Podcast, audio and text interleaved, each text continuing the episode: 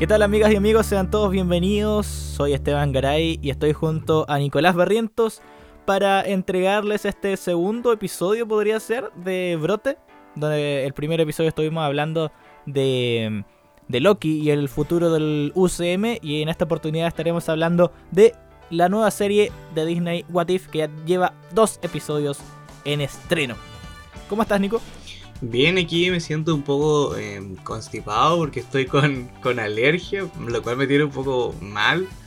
Pero dejando a un lado eso, me siento bastante emocionado por hablar de esta, de esta serie animada que nos trajo Marvel Disney sobre estos casos hipotéticos de todos nuestros personajes favoritos de, de Marvel. Y como muchas de las historias, yo creo que todas las historias de, de Marvel, perdón, del universo cinematográfico, son eh, una adaptación de los cómics. What If es un cómic, o sea, es como una saga de cómics que aparecieron alrededor del año 1977 y tenía esta premisa de qué hubiese pasado si tal o tal suceso. Por ejemplo, uno de los más conocidos en el mundo de los cómics es qué hubiese pasado si Spider-Man hubiese sido parte de los Cuatro Fantásticos. Entonces, el capítulo se trata de, o, la, el cómic en sí, la tira cómica, la grapa, trata de explicar qué hubiese pasado si ese suceso hubiese eh, sido realidad. O en realidad eh, la cuenta un, un personaje, ¿no? Un sí. narrador en específico. Bastante importante dentro del universo de los cómics de Marvel. Claro, y este se llama eh, The Watcher. Watu, ¿no? Igual se llama, sí, si no me equivoco. Interesante, ¿eh? ¿qué te pareció? Bueno, vamos a centrarnos no, no en los cómics, sino en los primeros dos capítulos. Un segundo capítulo realmente emocionante, la verdad. Sí. Eh, tuvo, tuvo mucho, mucho de humor, mucho de. ¡Oh, qué chistoso! Como que. Y, y después termina así como. ¡No! Sí, de, es como una montaña rusa de emociones, pero yo creo que hablemos de eso más adelante porque es del, que más se puede hablar. Y centrémonos en el primero, que tal como en, el, las películas de Marvel, el Capitán América, el primer Vengador. Que en este caso es al revés. En vez de Steve Rogers, Peggy Carter fue la que le inyectaron el suero del super soldado. Así es, obviamente. Este capítulo contiene altas dosis de spoilers, así que si que todavía no ha visto la serie, por favor, pausa aquí y vuelve cuando ya haya visto los dos capítulos en Disney Plus.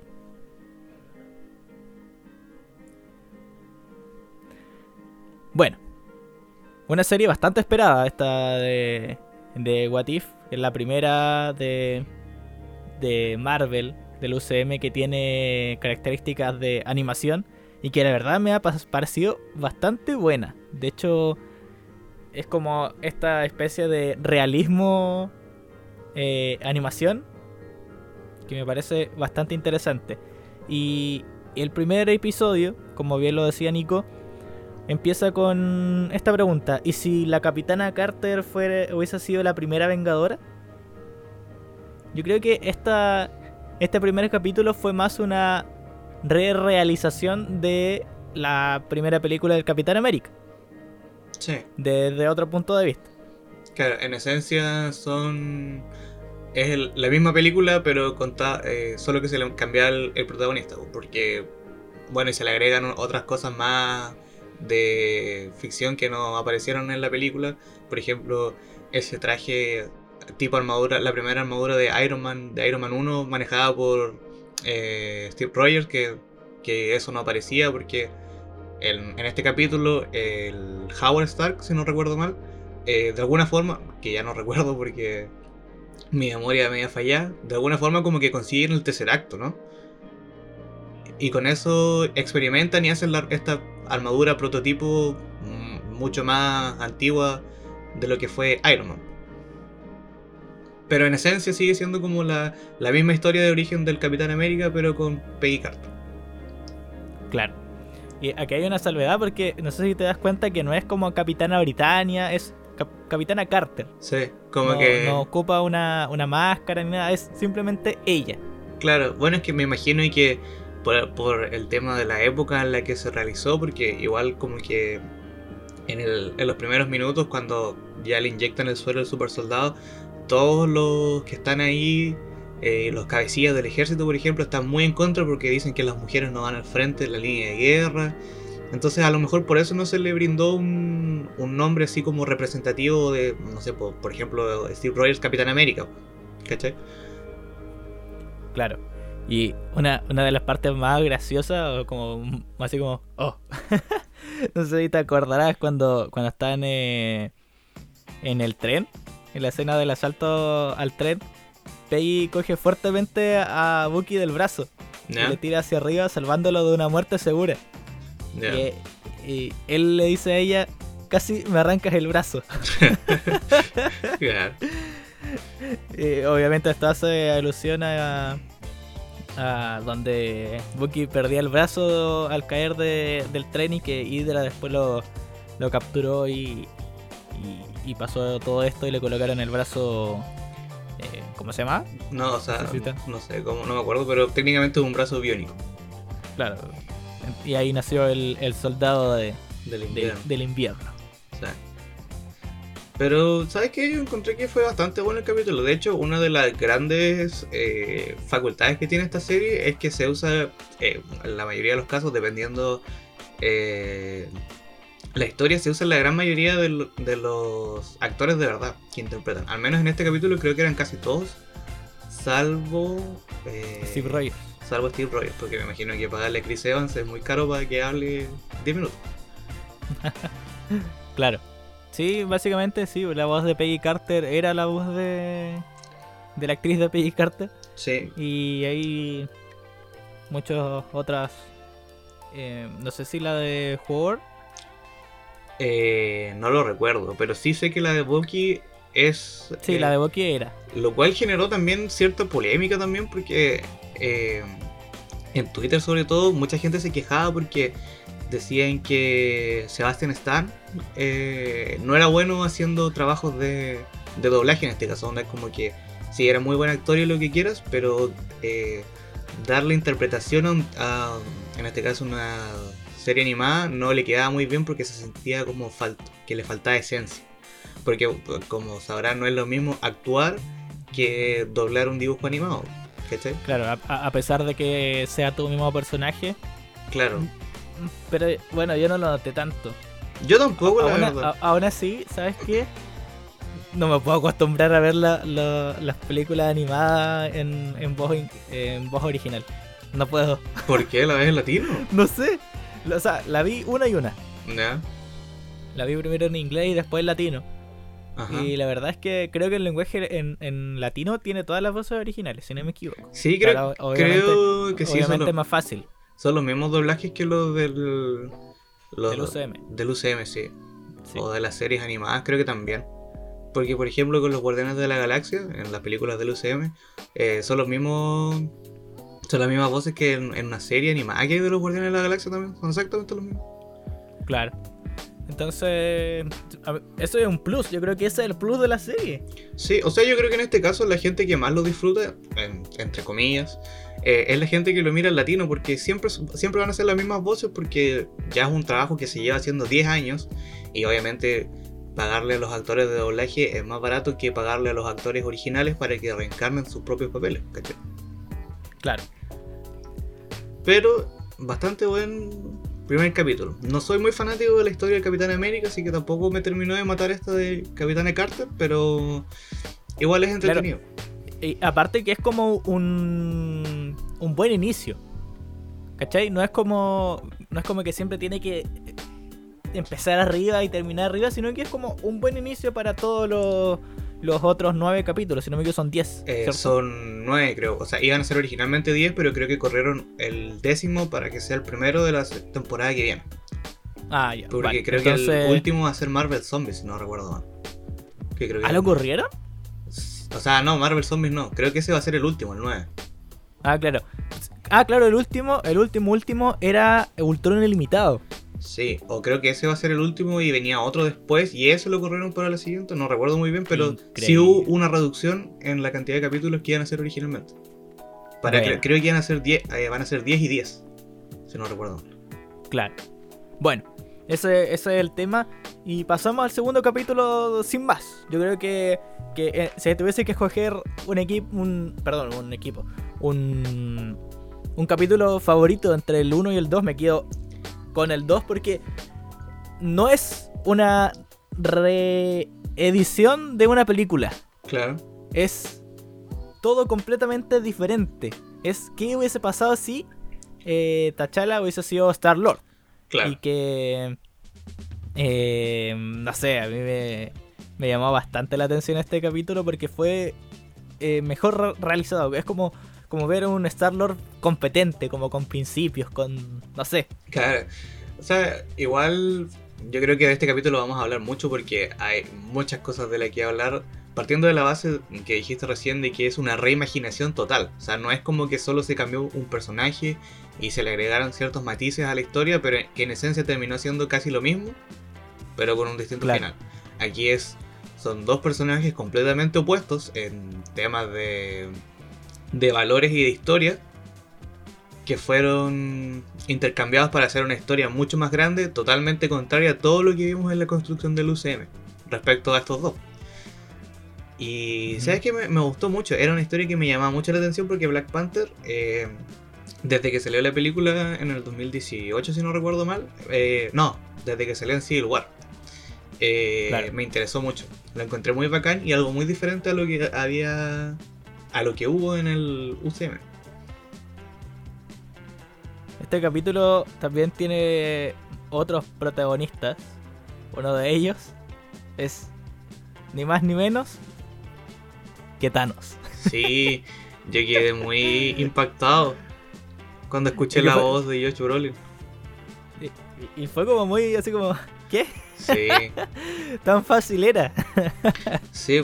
Sea, bueno, yo creo que estamos adelantando mucho porque básicamente aquí se nos explica que T'Challa eh, está como aburrido de la burbuja que es Wakanda, que está aislada de todo el mundo porque su, su padre le dice que básicamente el mundo exterior es un mundo que no tiene nada que ofrecerle a ellos, que solamente se, se trata como de guerra sin sentido y cosas por el estilo. Pero sí reconoce que T'Challa tiene el corazón de, de un explorador. Así que después de Claro. como todo este show, empieza a tirar como una lanza hacia el aire hasta que sale de este domo que invisibiliza Wakanda y pum, de repente cae un haz de luz y es nada más y nada menos que la nave de los Ravengers, de los eh, de Yondu en realidad. Claro, y que, y que bueno, a T'Challa se lo llevaron por error. Claro, porque obviamente el que tenía que ser abducido en este, en este caso era Peter Quill. De hecho, el mismo Yondu eh, muestra así, así cómo, cómo se les confunde este tipo con este otro tipo, que son completamente diferentes. Pero al final se la sacan con un chisterete como estábamos acostumbrados ya con los Guardianes de la Galaxia y todo lo que tiene que ver con, con ellos. Y ahora sí, está como este, este rol de padre e hijo, ¿no? Que tiene Yondu con, con T'Challa. Claro, que básicamente lo, lo acoge por, por años y que después, 20 años después, si no me equivoco, sí, 20 es años. cuando ya comienza la, la historia de, de por sí. Que empieza tal cual como empezó Guardianes de, de la Galaxia 1, Claro. en esencia. Y, y, y bueno, y después todo completamente diferente. Claro, ya, ya desde la parte en la que roba este, la gema del poder, de ahí en adelante, todo es completamente diferente. Claro. Reconocen a Star Lord así como a todo como, Como un forajido conocido. sí, Claro. como que es lo mejor de lo mejor. ¿Y Korat? ¿Cómo es que Korat se llamaba, no? Eh, no me acuerdo. Que, No me acuerdo que cómo quería unirse a los seguidores. Después, eh, como que habían cambiado mucho por la influencia de T'Challa. Claro. Porque este de T'Challa, bueno, a, a diferencia de Peter Quill, que era eh, un forajido eh, que básicamente robaba como para mantenerse él y, y los, el resto de Claro. los Ravengers, T'Challa te- eh, tenía muchos más valores de querer salvar al resto y quitarle a los poderosos para darle a los pobres. Entonces eso hace que toda la estructura de los de los saqueadores sea diferente. Entonces la gente los considera como verdaderos héroes. ¿Cachai? Básicamente. Y bueno, el capítulo se centra, ahora sí, el, el eje principal es recuperar las ascuas del Génesis, que son las capaces de regenerar un planeta entero con una sola mínima parte de, de ellas. Y bueno, de esa misma manera los saqueadores podrían ayudar a prácticamente toda la galaxia. Claro, pero Y obviamente había un villano que... Y aquí podemos ver que, que Thanos no era lo peor que le pudo pasar al, al universo, que es el coleccionista. Así es, que igual es muy contrario a lo que vimos en el UCM porque el coleccionista, bueno, eh, de partida era alguien como flaquito, o bueno, ni tanto, pero no era muy intimidante. Caso contrario que aquí, que es una exageración totalmente, porque el tipo es muy musculoso, muy grande, así, muy imponente. Y sobre todo lo que más llama la atención es la conformación de los saqueadores. Que obviamente está Yondu, está Starlord, que en este caso es Techala. Y de repente aparece Nebula con pelo. Y el mismísimo Thanos. Que ahí Thanos explica que en el momento que me imagino que llegaron a la parte de, Infinity War, ¿cierto? Donde Thanos explica su master plan de, erradicar a la mitad del universo. T'Challa logra convencer. Eso sería bastante genocida, la verdad. Sí, sería bastante genocida, ¿eh? pero cuidado con decírselo de frente.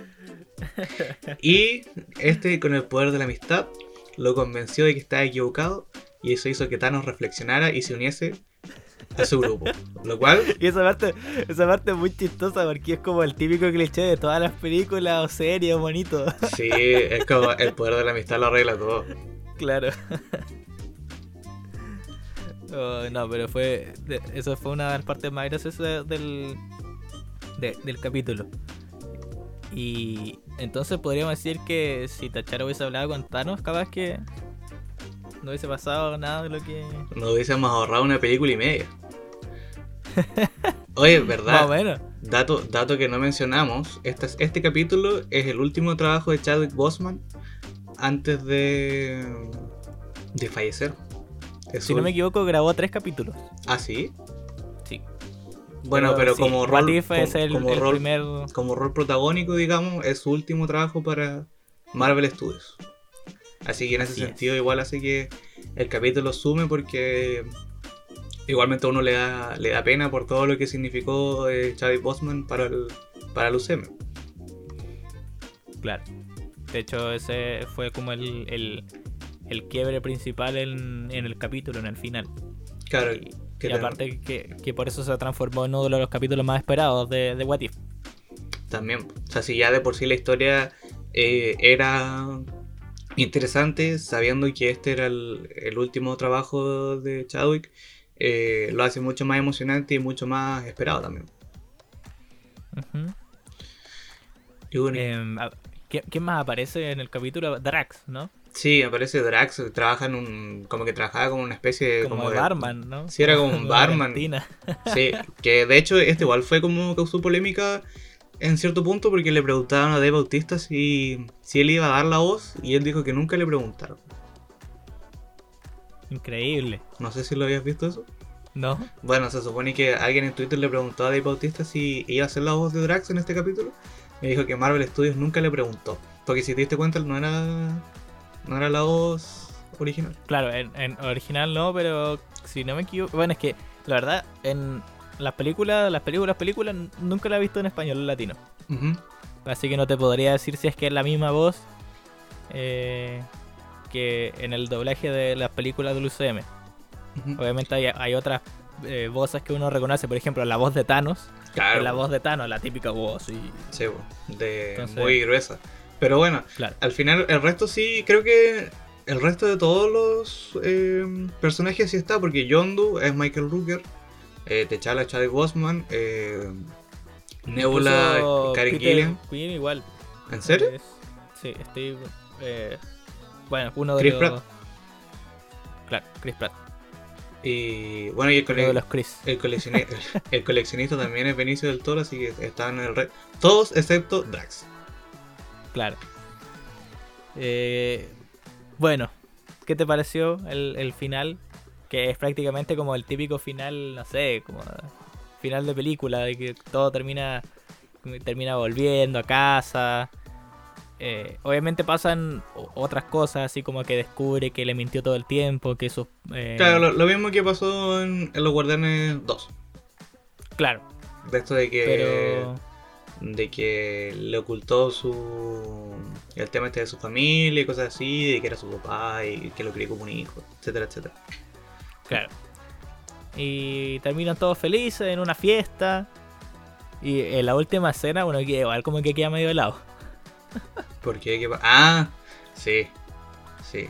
¿Sabes que a mí, me, ciertamente me conmovió eh, la parte, por ejemplo, cuando está en el, en el lugar este del, del coleccionista, que es Nowhere, si no recuerdo mal, ¿no?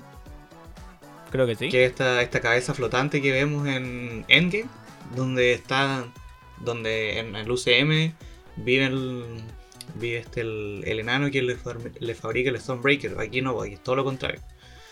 Está lleno de población. Y cuando te chala encuentras eh, la nave de Wakanda. Y sale el mensaje de, de Techaka. Que dice que lo va a buscar por todo el espacio. Aunque sea lo último que pase. Y bueno, ya después cuando vuelven y se reencuentran como familia. Igual como que me, me conmovió un poco. A hacer algo típico esta, esta parte de, de cuando se enfrentan al coleccionista, todas las armas que, sí, sí, que aparecían. Estaba el escudo del Capitán América. Estaba el martillo de Thor. El martillo de Thor. Estaba. La daga de Loki, creo, ¿no? El casco de creo Gela. Que sí, igual estaba. Sí. Y el brazo de Korg también. E, el, eh, el casco de Gela confirma que es el primer simbionte en, el UCM. ¿Por qué? Porque es un simbionte. Ah, sí. No es un casco normal. Ah, sí. Ajá. ¿De dónde sacaste No te lo esperaba. No, ¿de dónde sacaste esa información?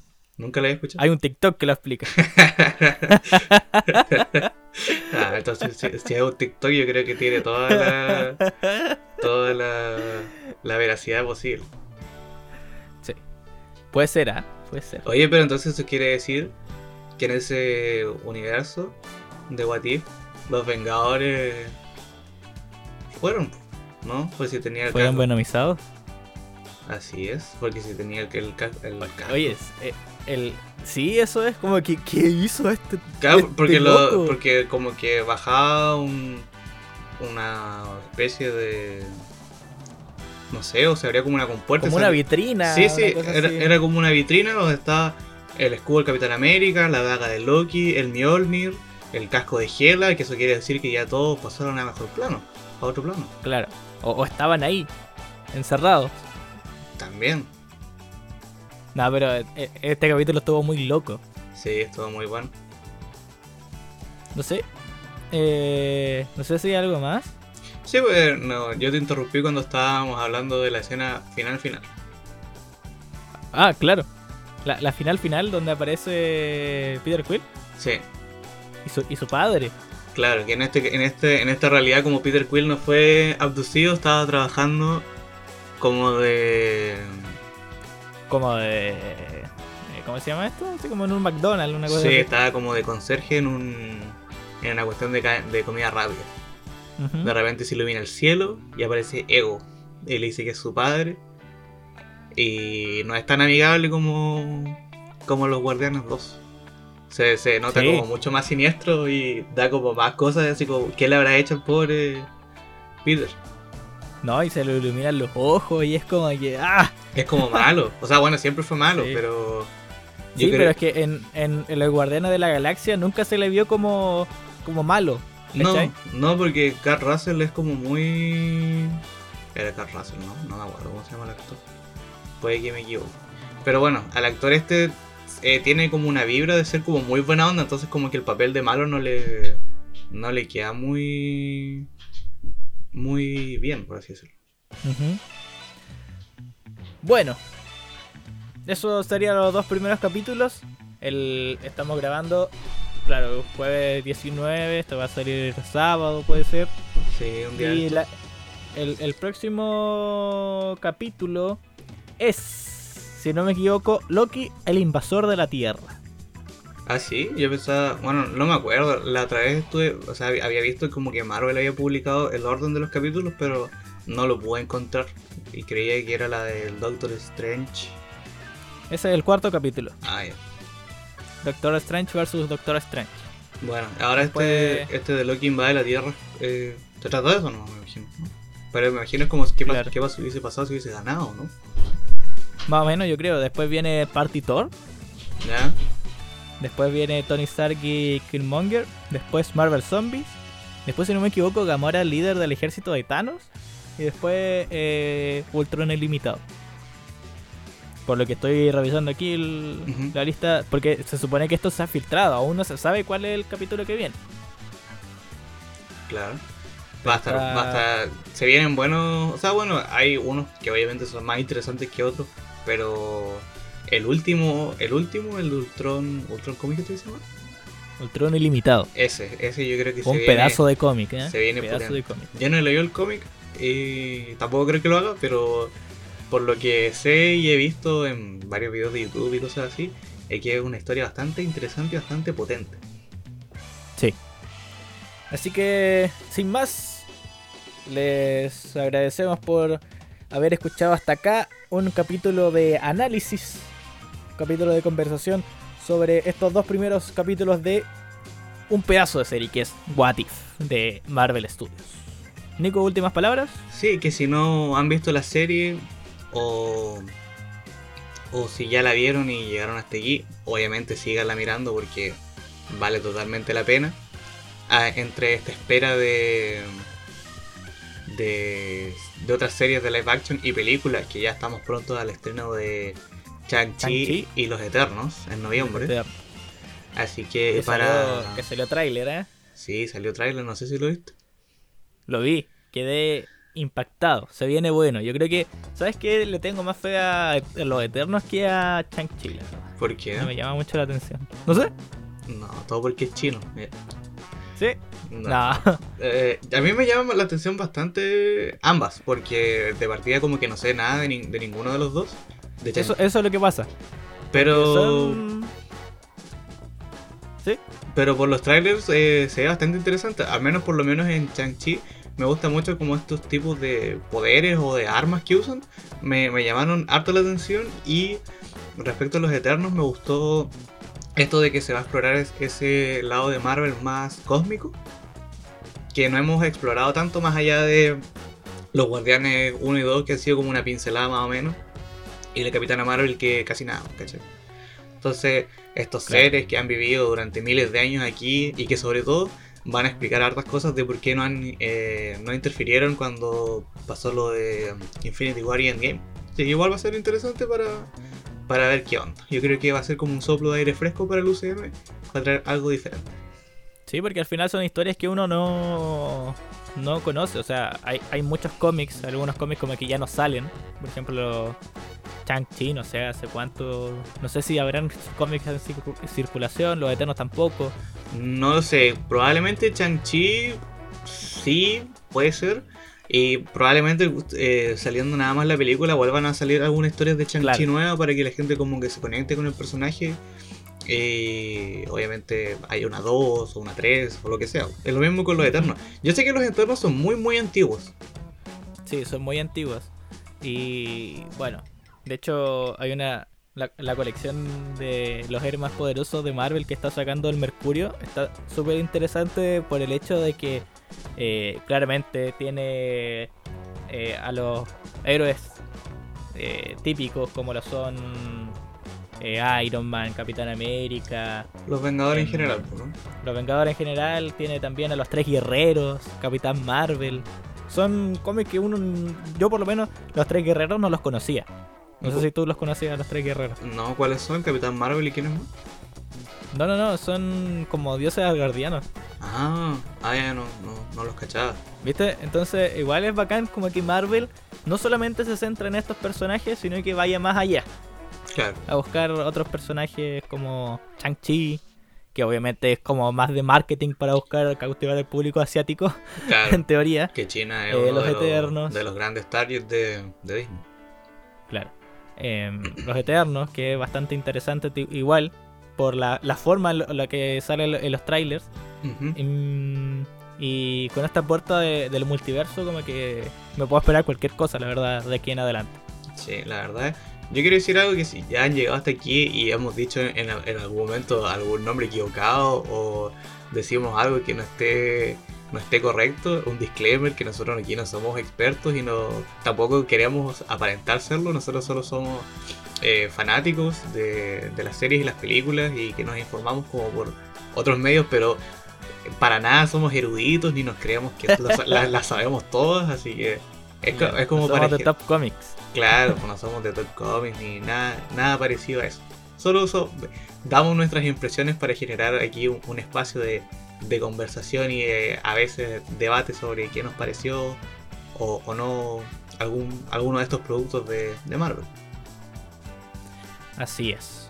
Así que esto, esto, deberíamos haberlo dicho al principio. Sí, pero lo acá, lo acá es que como dijimos hartas cosas de las que no estábamos seguros, ahora me, me di cuenta. Así que para la otra, vamos a decirlo Estuvimos inventando nombres aquí sí, a, diestra de siniestras, como se dice, pero. Capaz que nos inventamos la mitad de la información que dijimos, pero bueno, sí cuela, cuela. bueno, ahora sí. Gracias por escucharnos, síganos en Brote Digital en Instagram y también visita nuestro portal www.brotedigital.cl donde tendremos un análisis, ¿ah? Se viene un análisis de Chernobyl o Chernobyl. Así es, la miniserie HBO, así que estén atentos. A ponerle bueno. Por mi parte, nos encontramos próximamente eh, este lunes. Si es que sale. Sí, yo creo que el lunes 23 sale nuevo capítulo de No Molestar que se viene bastante interesante. Y no sé, Nico. Yo, yo no lo sé, puede que caiga por ahí algún programa sorpresita con, con alguien que todavía está ahí medio desconocido. Ya se verá de aquí a poco. Ya, así que lo dejamos invitados entonces. Vamos. Muchas gracias por estar Nos vemos.